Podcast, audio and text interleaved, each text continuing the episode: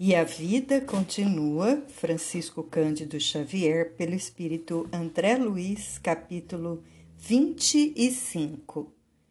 Nova diretriz. Após internarem Desidério e Elisa em organização hospitalar, sob assistência afetuosa, Ernesto e Evelina retornaram na tarde do mesmo dia a São Paulo desejosos que se achavam de consultar a posição íntima de Vera ante a nova situação. Esclarecidos quanto ao futuro em que a presença e a colaboração dela lhes seriam sobremaneira importantes à própria tranquilidade, identificavam-se no dever de ampará-la com mais calor de ternura. A rendição de Desidério aos ideais renovadores que alentavam era igualmente um ponto fundamental no programa de trabalho a cumprir-se e esperavam reajustar as atitudes de Caio para que se lhes assegurasse mais ampla área de ação. Encontraram Vera Celina marcada de lágrimas, apoiando-se em parentes e amigos. Caio, taciturno, orientava o leme doméstico, dava ordens. Estabelecido o cortejo fúnebre, os dois visitantes desencarnados, além de outros muitos amigos da espiritualidade maior, se instalaram no carro familiar junto de Vera. Entretanto, na chegada ao Campo Santo, nota do editor, cemitério, Ernesto escorou a filha ao mesmo tempo que Evelina seguiu o ex-esposo, que se figurava distrair-se em quadra próxima àquela em que os restos da viúva Fantine descansariam. Serpa fugia intencionalmente. Não queria ver a inumação. Nota do editor: sepultamento. Colhido em cheio pela influência da companheira que ele, antes pouco mais de dois anos, levara ao sepulcro, pensava nela e, sem querer, lhe via mentalmente o semblante na tela da memória. Não longe dele, Vera chorava nos braços dos amigos, enquanto ele mesmo, sorumbático, refletia, refletia. Lembrava-se de quando deixara a mulher morta em outro cemitério, o da Quarta Parada, nota do autor espiritual, cemitério da capital paulista, rememorava-lhe a partida, revisava na imaginação os incidentes havidos. Era crepúsculo, qual corria ali em Vila Mariana, e as mesmas inquirições lhe vinham à cabeça. A vida terminaria em montões de pedra e cinza? Para onde se transfeririam os mortos, na hipótese de continuação da existência? Onde estariam os pais que ele vira partir nos dias da juventude? Em que região andaria Evelina, a esposa que amara desmedidamente na primeira mocidade e de quem a enfermidade e a morte o haviam separado? Recordando-a, sentiu-se ligado a outra penosa reminiscência, Túlio Mancini. O coração se lhe arrochava e passou a indagar de si mesmo por que motivos se confiara à loucura de assassinar estupidamente o colega. O de delito aflorou-lhe a memória com todas as minudências propôs-se alijar as reflexões que lhe assomavam ao cérebro. No entanto, sentia-se incompreensivelmente fisgado ao pretérito. Não podia perceber que Evelina, em espírito, ali estava rente a ele, diligenciando acordá-lo para a verdade. Caio, que fazes da vida? Ela perguntou docemente. O advogado não registrou a indagação com os tímpanos corpóreos, mas ouviu-a na acústica da alma e julgou monologar. Caio, que fazes da vida? repetiu inconscientemente as palavras da companheira desencarnada, no ádito, nota do editor, qualquer recanto secreto reservado da própria consciência e passou a considerar que o tempo fugia sem que se desse conta de si mesmo. Em que valores permutara o patrimônio das horas? Em que recursos convertia a saúde e o dinheiro? Que bênçãos já teria espalhado com o título acadêmico que sustenta, com o título acadêmico que ostentava? Na condição de amigo, exterminar um companheiro. Na posição de esposo, não tivera coragem de ser bom para a mulher quando sitiada pela doença. O olhar se lhe esbarrou sem querer no ritual do sepultamento de Elisa e inquiriu de si mesmo o que teria representado para a morta. Sinceramente, não se sentia bem consigo próprio, realinhando na imaginação a impaciência e a dureza com que sempre a tratara, preocupado em arrebatar-lhe a ternura da filha. Avaliando as péssimas notas que a consciência lhe conferia no educandário da existência, embora de longe fixou Vera a esquadrinhar-lhe o íntimo pelo semblante. Caio, assoprou-lhe Evelina aos ouvidos da alma, pense nos teus compromissos. É tempo de legalizar a situação da jovem que se entregou a ti sem qualquer restrição. Convencido de que conversava de si para consigo, Serpa reproduziu a interpelação no campo mental, em silêncio, sem perceber que a esposa desencarnada lhe colhia as respostas. Supondo desenvolver tão somente um processo de autocrítica, monologou sem palavras. Legalizar a situação com Vera? Casar-me? Por quê?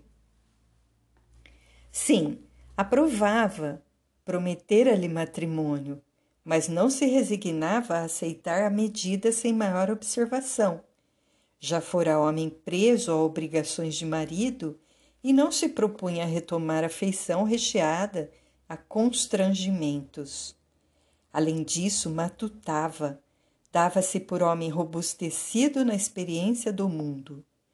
Escutar em sociedade muitas referências des desprimorosas ao redor da filha de Elisa, que não a recomendavam para esposa. De rapazes diversos, obtivera apontamentos que lhe enodoavam a ficha de mulher. Por que entregar seu nome a uma criatura tida por inconstante? Caio, quem és tu para julgar? A interrogação de Evelina percutiu na alma dele em forma de ideia fulgurante que o enterneceu e assustou. E qual se pensasse em voz alta, a falar espiritualmente para si próprio, recebia novas exortações, semelhando impactos da verdade a lhe atingirem o ádito do próprio ser. Caio, quem és tu para julgar? Não és igualmente de ti mesmo alguém onerado com débitos escabrosos perante a lei? A que título condenar sumariamente uma jovem prejudicada pelos enganos da sua condição de menina moralmente desamparada? Na base das advertências que lhe eram endereçadas, prosseguia indagando: Seria justo abusar dela agora que se via praticamente só no mundo? Se a desprezasse, para onde iria? E quem era ele, Caio Serpa, senão um homem no rumo da madureza, reclamando a dedicação de alguém para que o comboio da vida se não lhe descarrilasse? Conhecia ele toda a escala dos prazeres físicos e que lucrara finalmente com isso, se levava toda a manifestação afetiva para o terreno da irresponsabilidade e do abuso? Que recolhera senão cansaço e desilusão das noitadas barulhentas, cheias de vozes e vazias de sentido? Até ali que lembrasse, nunca ajudara ninguém. Sabia ser afável até o ponto em que as circunstâncias não o descontentassem. Bastava, porém, um ponto, um leve ponto a contrariá-lo em quaisquer acontecimentos para que se internasse nessa ou naquela escapatória, no claro intuito de não se incomodar. Não teria chegado o momento de auxiliar outrem, agir a favor de alguém? De começo, empenhado à conquista, cumulara vera de gentilezas, carinhos, enredara-lhe as atenções. Depois, depois o, o fastio daqueles que não mais sabem amar, quando a chama do desejo se lhes extingue na candeia da forma. Entretanto, não lhe era lícito negar que a moça lhe dera os mais altos testemunhos de confiança. Vera Celina se lhe entregara de todo, e por fim não vacilara humilhar a própria genitora, a fim de colocar-lhe nas mãos todos os bens. Serpa registrava todos os argumentos da companheira desencarnada à afeição de uma lâmpada que se julgasse fonte da luz de que se beneficia a ignorar que a recolhe da usina. E opunha contraditas: consorciar-me? Prender-me? Por quê? Não tenho toda a satisfação do homem casado sem as peias do matrimônio? E a voz de Evelina ressoar-lhe novamente no espírito: Sim, és o elemento comando da união. Entretanto, como não te garantires contra as tentações do futuro? Como não te imunizares contra as, tu, contra as tuas próprias inclinações para a aventura, doando a ela o elemento obediência, a tranquilidade de que carece para servir-te? Acaso te julgas livre das tendências à leviandade que te assinalam o campo afetivo? Não será recomendável lhe assegures a paz, preservando a paz de ti mesmo pela submissão às disciplinas justas da vida? Pensa Imagina-te à frente de tua própria mãezinha, já que quase todo homem procura na esposa, acima de tudo, o apoio maternal que a madureza furtou da infância. Estimarias que um homem, na hipótese o teu próprio pai, lhe espancasse os mais puros anseios do coração? Porventura não se tornaria ela mais digna do teu amparo e do teu carinho, se a visses brutalizada, desamparada, esquecida por aquele mesmo a quem se rendeu confiante? Por que alegares sofrimentos passados para menoscabar a criatura que amas, se semelhantes provações fazem dela alguém com mais acentuada necessidade de tua proteção e entendimento? Das admoestações propriamente consideradas, a ex-senhora Serpa se transferiu para reflexões de otimismo e esperança. Caio, medita. Vera não te confiou parcos recursos materiais à administração dispões de patrimônio apreciável para organizar uma família. Pondera quanto às bênçãos do futuro. Escuta, creias ou não em Deus e na sobrevivência do espírito além da morte, carregas contigo um doloroso problema até agora inarredável da mente, o remorso pelo homicídio praticado, a lembrança de Túlio Mancini abatido por tuas mãos. Escapas no rumo de prazeres que não te diminuem a mágoa e tentas em vão bloquear reminiscências amargas que te assediam constantemente. ser pai, cuidar de filhos queridos, não te será na terra mais elevada compensação? O matrimônio com Vera te investirá legalmente na posse de recursos a serem valorizados e aumentados, garantindo aos filhinhos vindouros segurança e conforto, alegria e educação. Um lar, Caio, um lar onde possas descansar, renovar-te, esquecer. Filhos em que te revejas e o convívio de Vera, cuja presença te lembrará o refúgio maternal. Diante daquelas santas evocações de paz e ventura que jamais experimentara pela primeira vez depois de muitos anos, Serpa chorou. Evelina continuava: Sim, Caio, Lava o coração na corrente das lágrimas. Chora de esperança, de júbilo. Confiemos em Deus e na vida. O sol que hoje se põe voltará amanhã.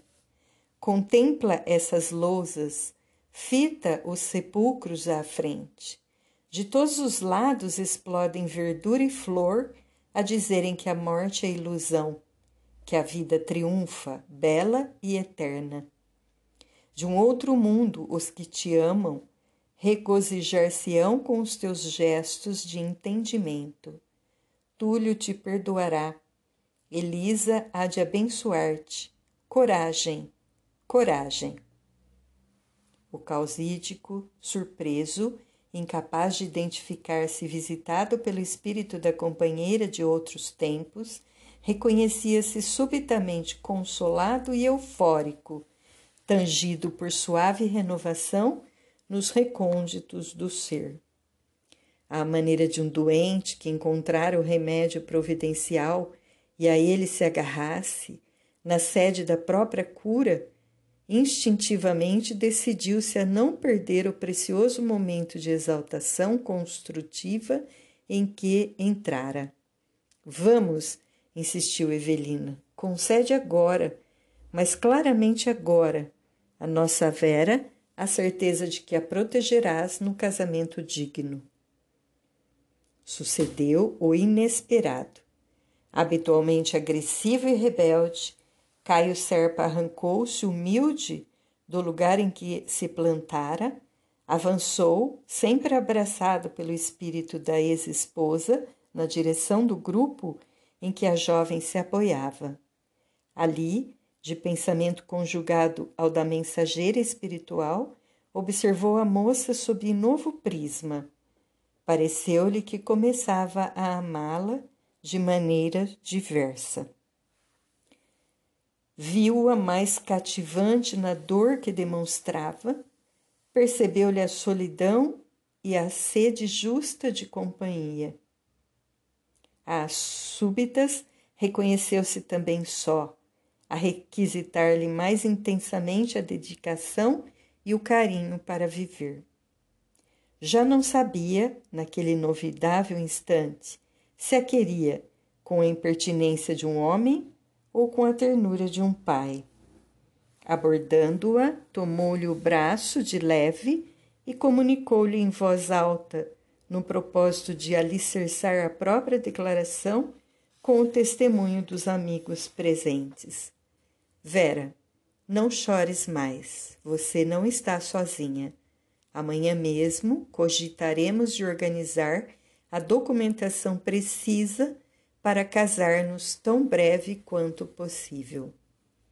A interpelada lançou-lhe um olhar significativo e agradecido, e enquanto ambos se escoravam um no outro para o retorno à casa, Evelina e Ernesto, com os amigos desencarnados, atentos às derradeiras homenagens à viúva Fantine, entravam em prece, agradecendo ao Senhor a bênção daquela transformação. Mais um passo importante estava articulado para o futuro melhor.